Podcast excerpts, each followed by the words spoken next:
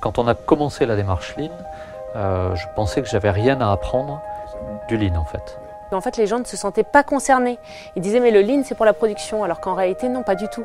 J'avais vraiment l'impression qu'on écoutait déjà ce que nos clients disaient.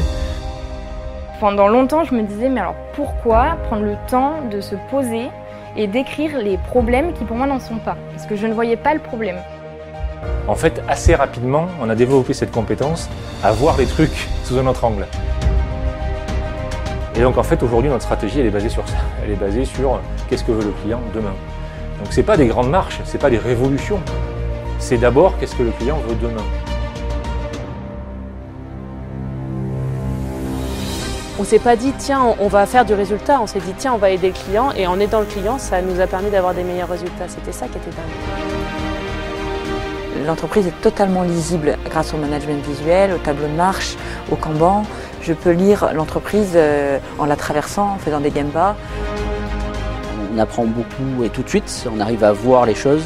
Donc les relations avec les personnes sont plus apaisées puisqu'on va discuter de façon dépassionnée.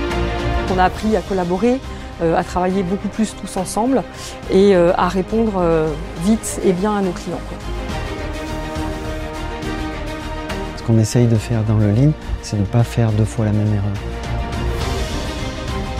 J'ai l'intime conviction que le Lean, c'est un système d'apprentissage qui sert à développer nos collaborateurs. Moi, je, je me l'approprie comme ça, je me l'explique comme ça. Je me dis finalement, c'est un cadre qui va me permettre de grandir, d'arriver au boulot euh, sereine.